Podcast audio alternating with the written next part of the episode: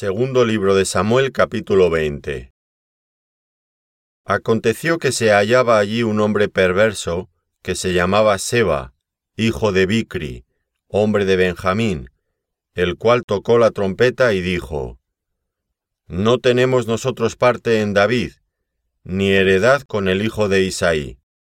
Cada uno a su tienda, Israel.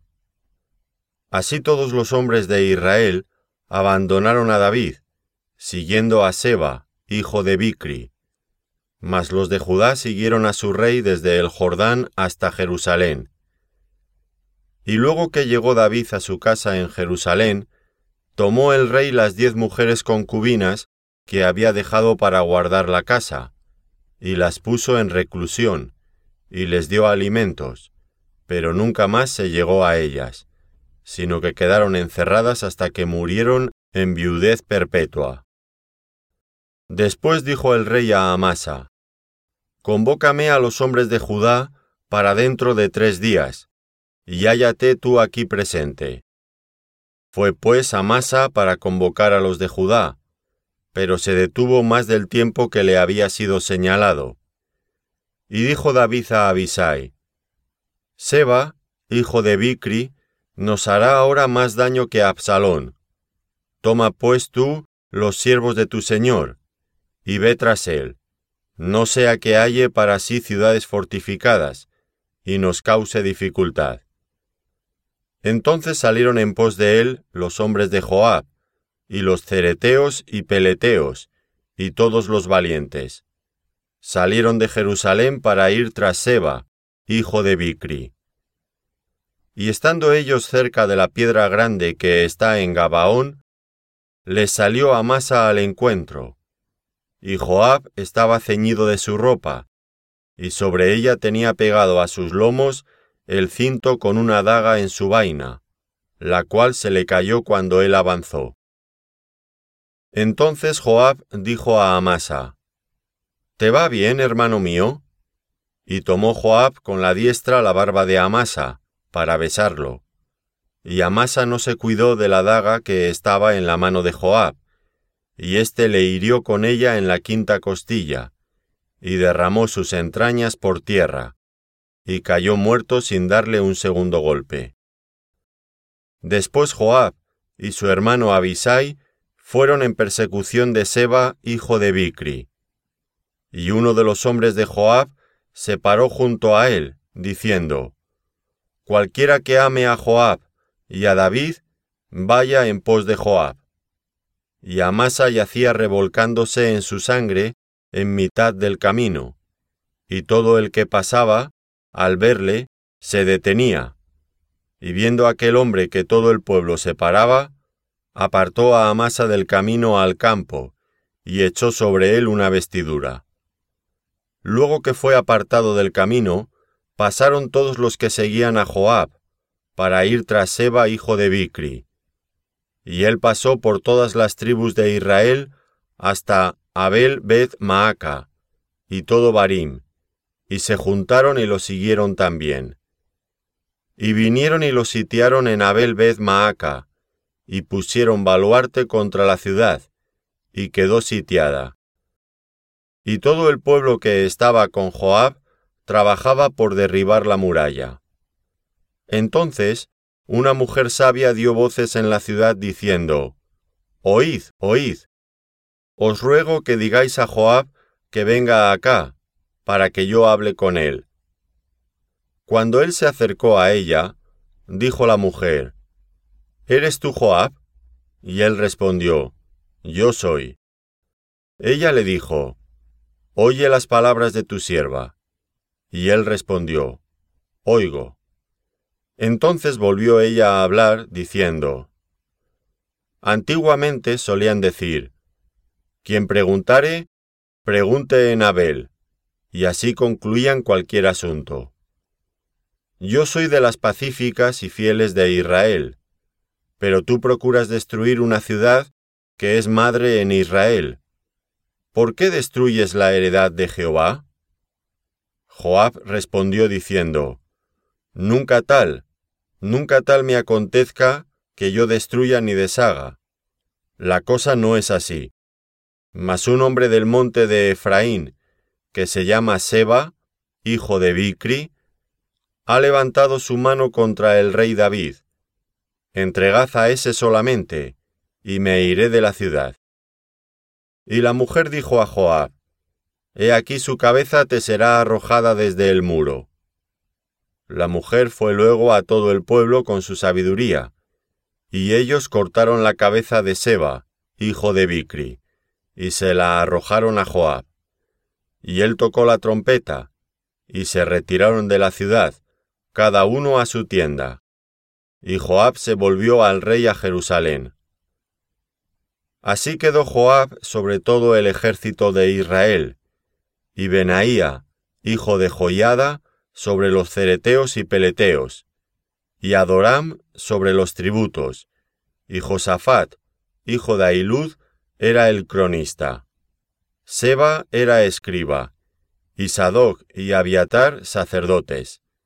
E Ira Jaireo fue también sacerdote de David. Segundo libro de Samuel capítulo 21 Hubo hambre en los días de David por tres años consecutivos, y David consultó a Jehová, y Jehová le dijo, Es por causa de Saúl, y por aquella casa de sangre, por cuanto mató a los Gabaonitas. Entonces el rey llamó a los Gabaonitas y les habló. Los Gabaonitas no eran de los hijos de Israel, sino del resto de los amorreos, a los cuales los hijos de Israel habían hecho juramento, pero Saúl había procurado matarlos en su celo por los hijos de Israel y de Judá. Dijo pues David a los Gabaonitas, ¿Qué haré por vosotros, o qué satisfacción os daré, para que bendigáis la heredad de Jehová? Y los Gabaonitas le respondieron, No tenemos nosotros querella sobre plata ni sobre oro con Saúl, y con su casa, ni queremos que muera hombre de Israel. Y él les dijo, Lo que vosotros dijereis, haré.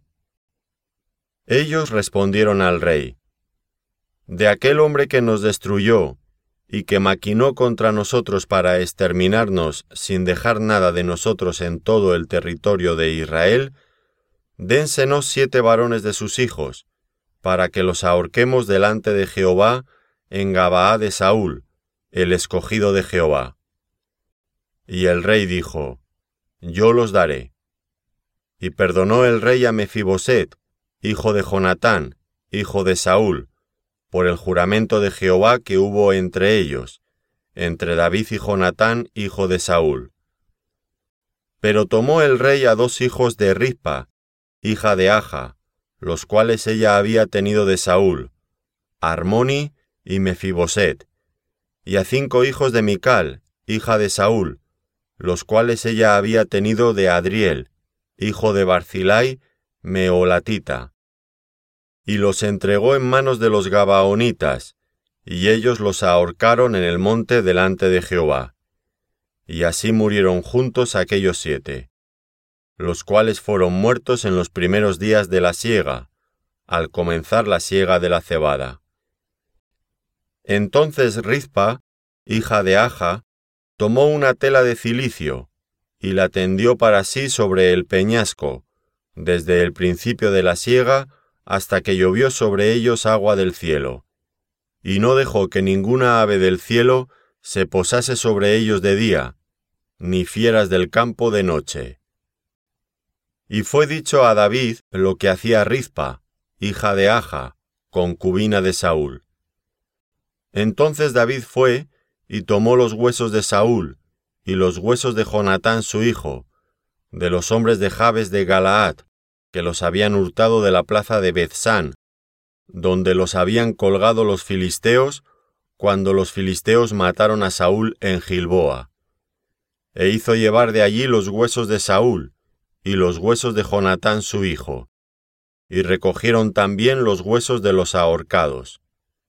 Y sepultaron los huesos de Saúl y los de su hijo Jonatán en tierra de Benjamín, en Cela, en el sepulcro de Cis su padre, e hicieron todo lo que el rey había mandado. y Dios fue propicio a la tierra después de esto. Volvieron los filisteos a hacer la guerra a Israel, y descendió David y sus siervos con él, y pelearon con los filisteos, y David se cansó. E Isbi Benov, uno de los descendientes de los gigantes, cuya lanza pesaba trescientos ciclos de bronce, y quien estaba ceñido con una espada nueva, trató de matar a David. Mas Abisai, hijo de Sarbia, llegó en su ayuda, e hirió al filisteo y lo mató. Entonces los hombres de David le juraron diciendo, Nunca más de aquí en adelante saldrás con nosotros a la batalla, no sea que apagues la lámpara de Israel. Otra segunda guerra hubo después en Gob, contra los filisteos. Entonces, Sibekai Usatita mató a Saf, quien era uno de los descendientes de los gigantes. Hubo otra vez guerra en Gob contra los filisteos, en la cual el Anán, hijo de Jaare Orejim, de Belem, mató a Goliath Geteo, el asta de cuya lanza era como el rodillo de un telar.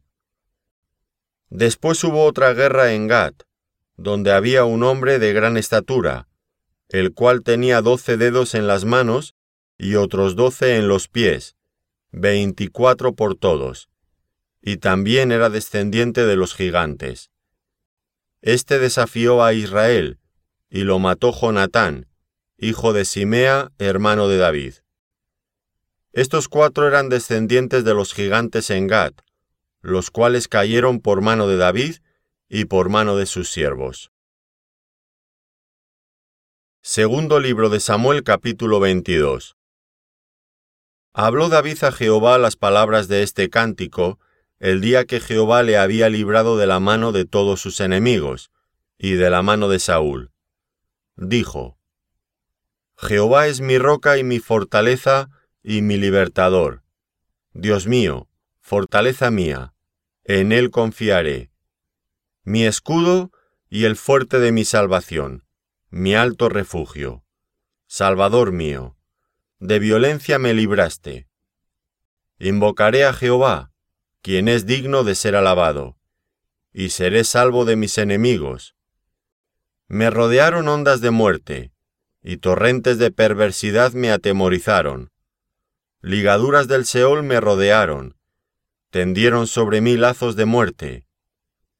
En mi angustia invoqué a Jehová, y clamé a mi Dios. Él oyó mi voz desde su templo, y mi clamor llegó a sus oídos. La tierra fue conmovida y tembló, y se conmovieron los cimientos de los cielos. Se estremecieron, porque se indignó él. Humo subió de su nariz, y de su boca fuego consumidor. Carbones fueron por él encendidos, e inclinó los cielos y descendió. Y había tinieblas debajo de sus pies, y cabalgó sobre un querubín, y voló, voló sobre las alas del viento. Puso tinieblas por su escondedero alrededor de sí, oscuridad de aguas y densas nubes. Por el resplandor de su presencia se encendieron carbones ardientes, y tronó desde los cielos Jehová, y el Altísimo dio su voz. Envió sus saetas, y los dispersó, y lanzó relámpagos, y los destruyó.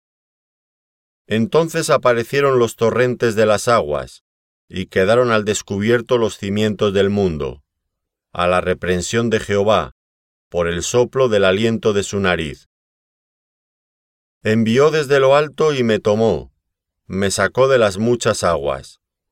Me libró de poderoso enemigo, y de los que me aborrecían, aunque eran más fuertes que yo. Me asaltaron en el día de mi quebranto, mas Jehová fue mi apoyo y me sacó a lugar espacioso. Me libró, porque se agradó de mí. Jehová me ha premiado conforme a mi justicia, conforme a la limpieza de mis manos me ha recompensado. Porque yo he guardado los caminos de Jehová, y no me aparté impíamente de mi Dios. pues todos sus decretos estuvieron delante de mí, y no me he apartado de sus estatutos. Fui recto para con él, y me he guardado de mi maldad, por lo cual me ha recompensado Jehová conforme a mi justicia, conforme a la limpieza de mis manos delante de su vista. Con el misericordioso te mostrarás misericordioso, y recto para con el hombre íntegro. Limpio te mostrarás para con el limpio, y rígido serás para con el perverso. Porque tú salvas al pueblo afligido, mas tus ojos están sobre los altivos para abatirlos. Tú eres mi lámpara, oh Jehová, mi Dios alumbrará mis tinieblas. Contigo desbarataré ejércitos, y con mi Dios asaltaré muros. En cuanto a Dios, perfecto es su camino, y acrisolada la palabra de Jehová. Escudo es a todos los que en él esperan. Porque, ¿quién es Dios sino solo Jehová? ¿Y qué roca hay fuera de nuestro Dios?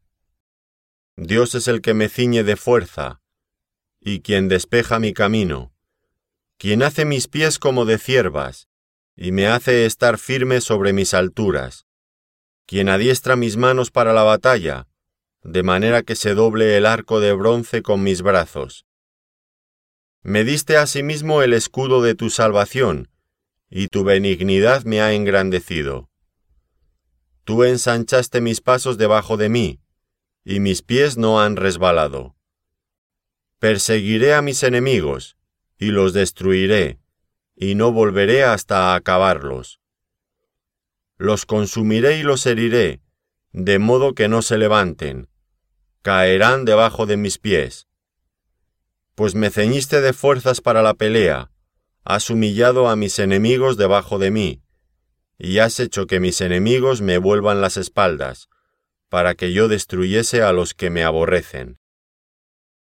Clamaron y no hubo quien los salvase, aun a Jehová, mas no les oyó. Como polvo de la tierra los molí, como lodo de las calles los pisé y los trituré. Me has librado de las contiendas del pueblo, me guardaste para que fuese cabeza de naciones. Pueblo que yo no conocía me servirá. Los hijos de los extraños se someterán a mí. Al oír de mí, me obedecerán. Los extraños se debilitarán y saldrán temblando de sus encierros.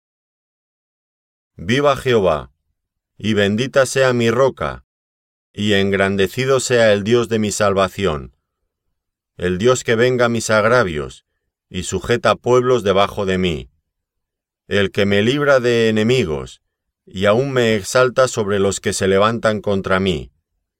Me libraste del varón violento. Por tanto, yo te confesaré entre las naciones, oh Jehová, y cantaré a tu nombre. Él salva gloriosamente a su rey, y usa de misericordia para con su ungido, a David y a su descendencia para siempre.